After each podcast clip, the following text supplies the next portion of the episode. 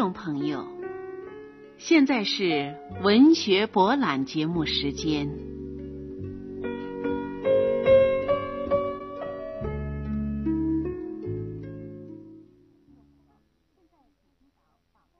听众朋友，现在请欣赏法国著名作家巴尔扎克的微缩小说《高老头》，缩写孙璇，朗诵顾威。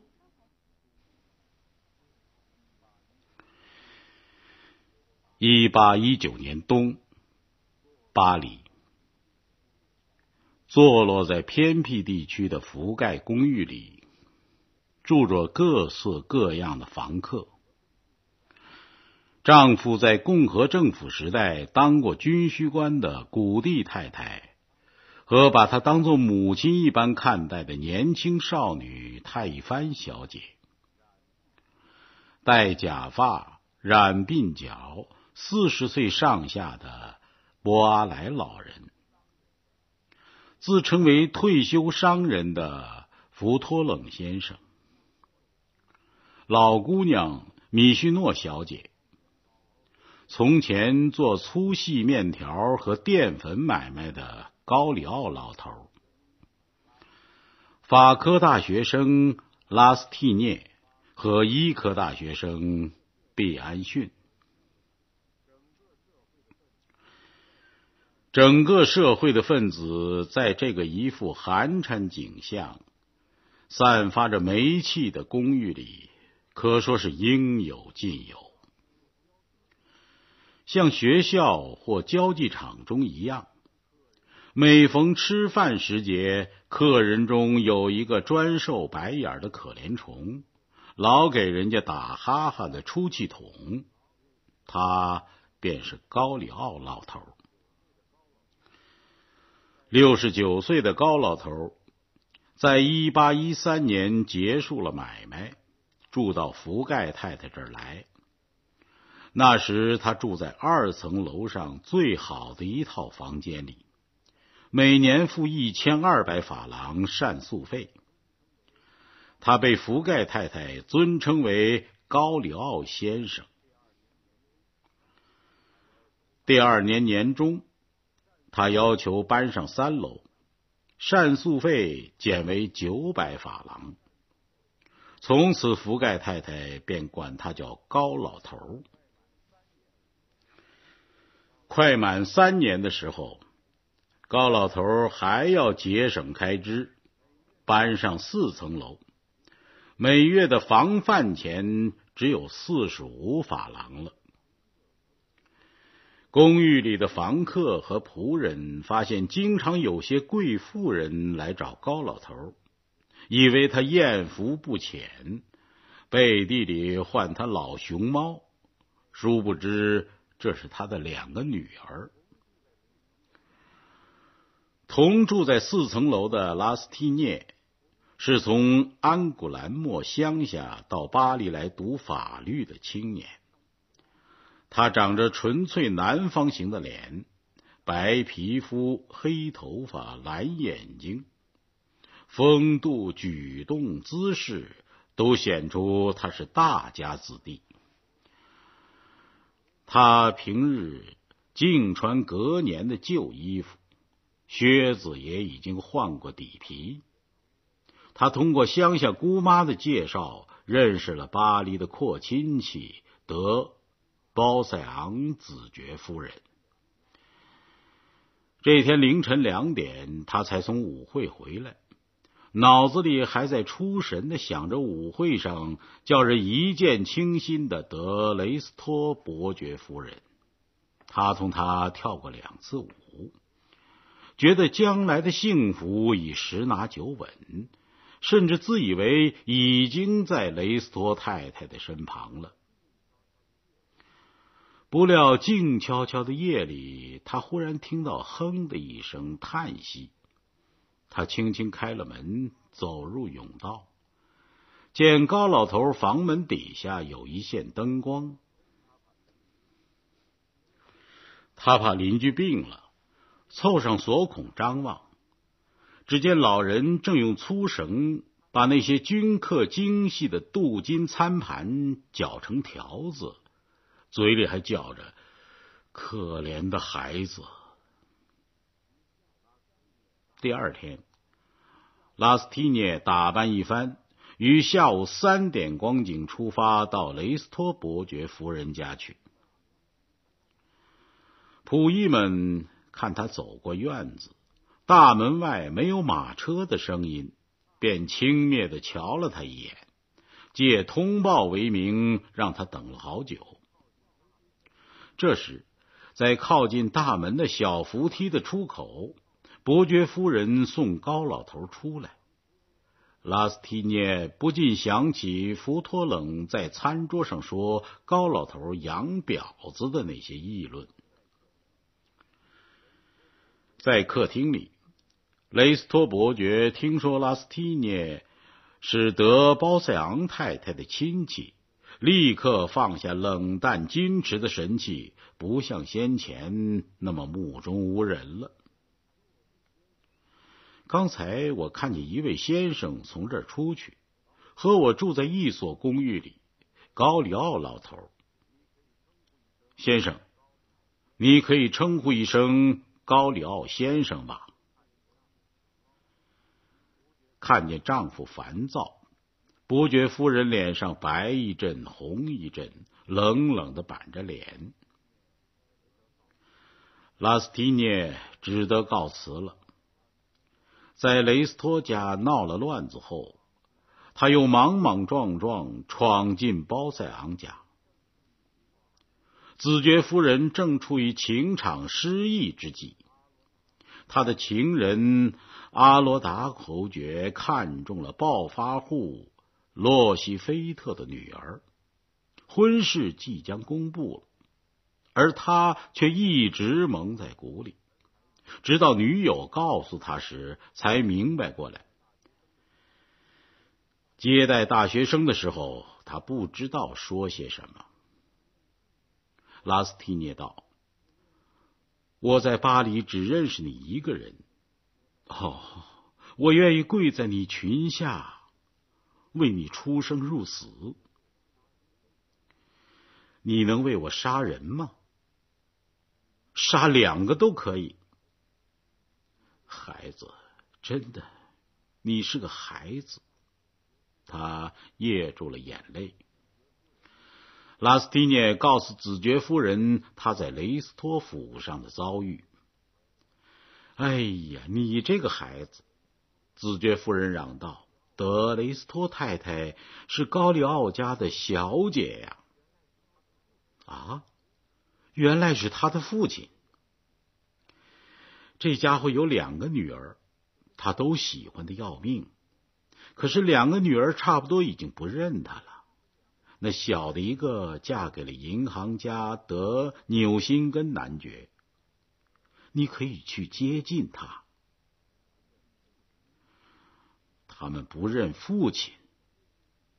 拉斯蒂涅重复了一句，冒出几颗眼泪。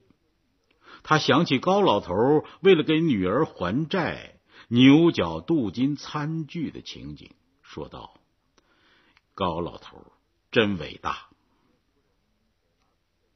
子爵夫人给拉斯蒂涅上了一课。哎，拉斯蒂涅先生，你想成功吗？我帮你。你越没有心肝，越高升的快。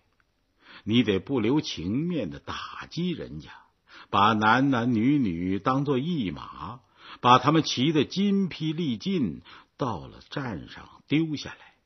这样，你就能达到欲望的最高峰。你要是没有一个女人关切，你在这儿便一文不值。这女人还得年轻、有钱、漂亮。叫高老头替你介绍纽辛根太太吧，那时你就能走红。社会不过是傻子跟骗子的集团。你别做傻子，也别做骗子。我把我的姓氏借给你，别把我的姓侮辱了，清清白白的还给我。好，去吧，我不留你了。拉斯蒂涅回家吃完饭，他躲到房里给母亲和两个妹妹写信。他知道心灵高尚的妹妹毫无疑问会寄来他们的思绪。这些可怕的牺牲将要成为他达到。德纽辛根太太面前的阶梯。为了看清形势，再去接近纽辛根家，拉斯蒂涅想把高老头从前的生活弄个明白。于是他知道，大革命之前，约翰·若西姆·高里奥是一个普通的面条丝务。在东家于一七八九年第一次大暴动中遭劫后，盘下铺子。他很识时务，居然肯当本区的区长，使他的买卖得到有势力的人的保护。在巴黎粮食贵的惊人的时节，他开始发财，过了七年圆满的幸福生活。高里奥的老婆死了。他的乐事只在于满足女儿们的幻想，最奢侈的欲望也会满足他们，只要女儿跟他亲热一下。一到出嫁的年龄，他们可随心所欲的挑选丈夫，个人可以有父亲一半的财产做陪嫁。女儿女婿看他继续做那买卖，觉得不痛快。央求了五年，他答应带着出盘铺子的钱跟五年的盈余退休。女儿受着丈夫的压力，非但不招留他去住，还不愿公开在家招待他。绝望之下，他便搬进了福盖公寓。十二月的第一个星期的末了，拉斯蒂涅接到母亲、妹妹的信和一千五百法郎现款。他把裁缝叫来，叹过口气，居然答应赊账。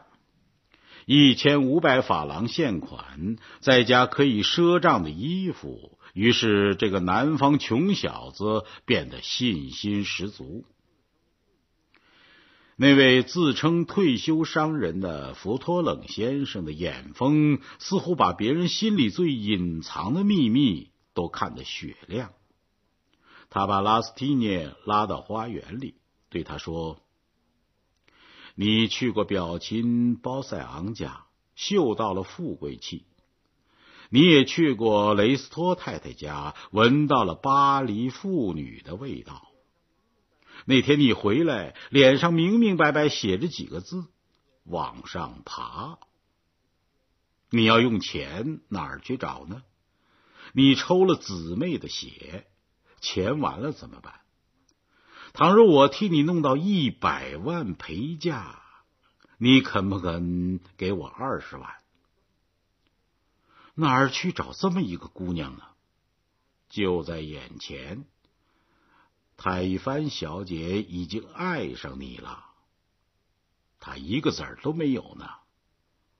拉斯蒂涅诧异的说：“哎，泰帆老头是个银行家，他想把全部家产传给独养儿子，把泰芬小姐一脚踢开。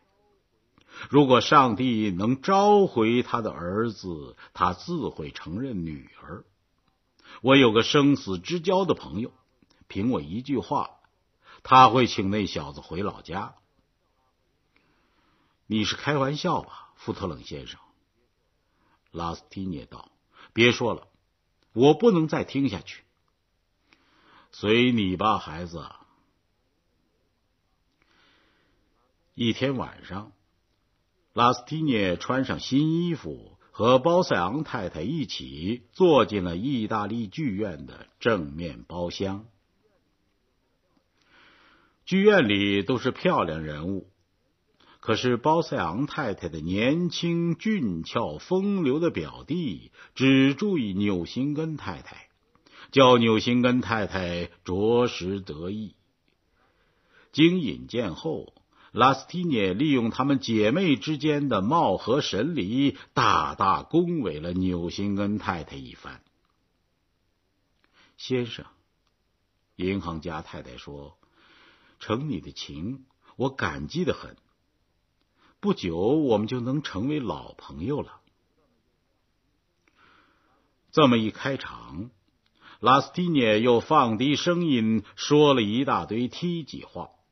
她陪着纽辛根太太，直到她丈夫来找她回去的时候。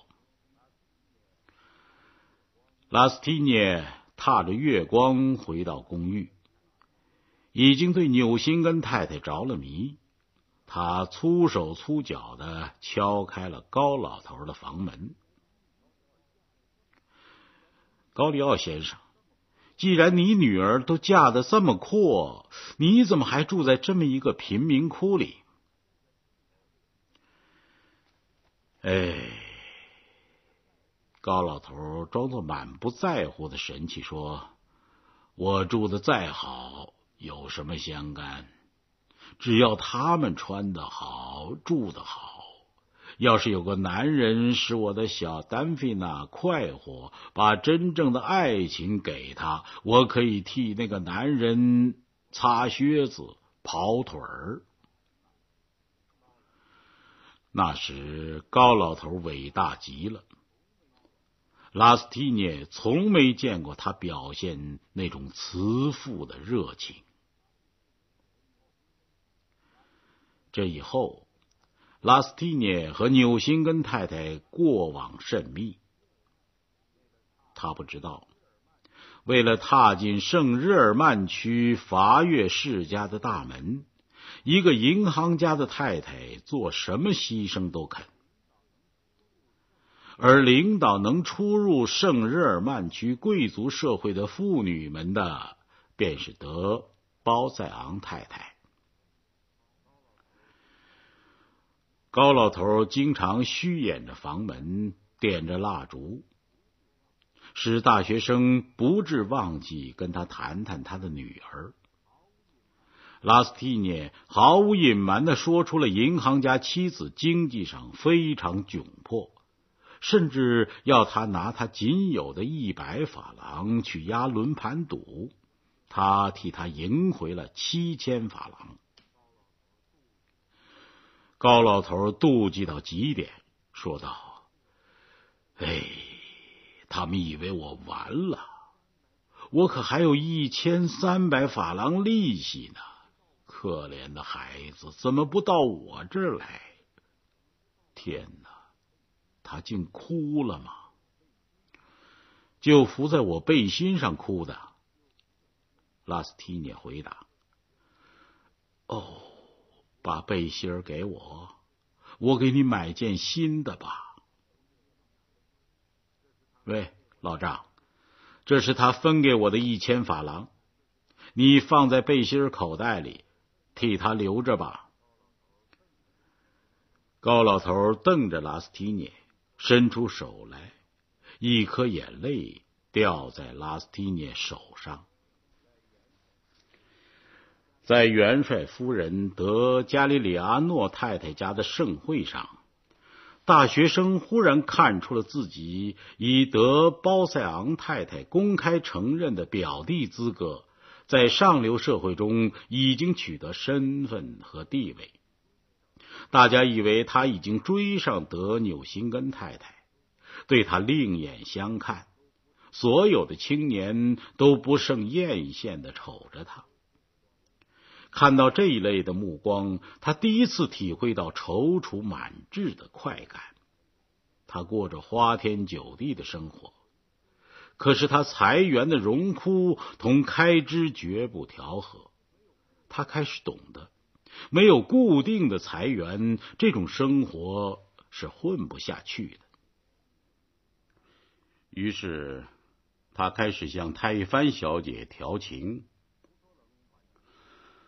福托冷把一切看在眼里，乘机要拉拉斯蒂涅上钩。事情定局了，福托冷对拉斯蒂涅道：“两位哥儿已经打过架，一切都进行的很得体，是为了政见不同。明天在格里娘谷堡垒交手。拉斯提涅脸色发白，似乎看到眼前躺着一滩血。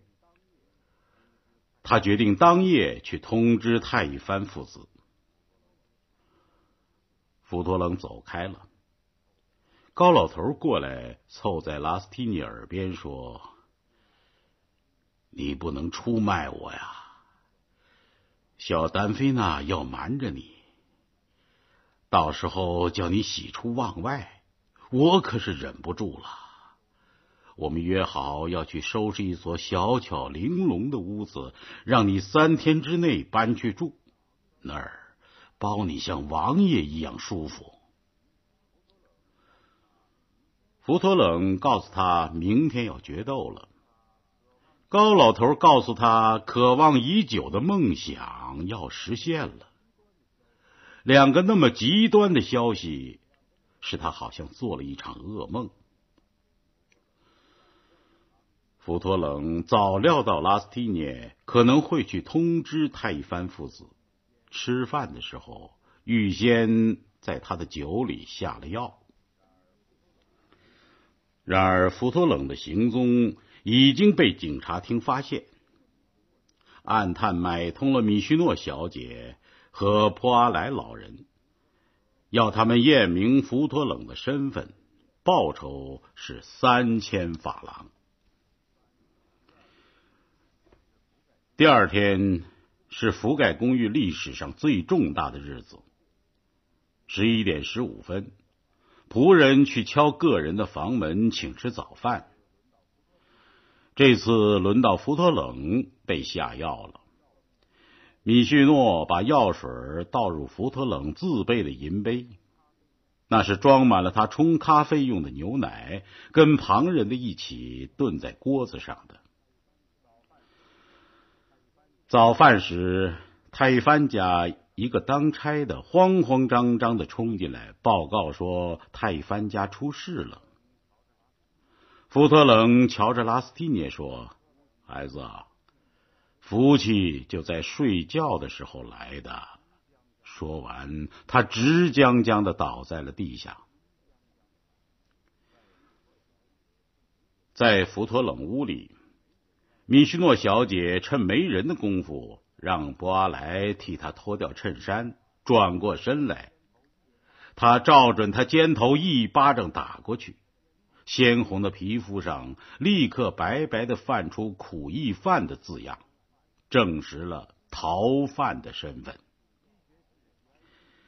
医学士比安逊用药灌醒了福多冷，特务长走上前来。一下打落他的假发，福托冷全身的血立刻涌上他的脸，眼睛像野猫一样发亮。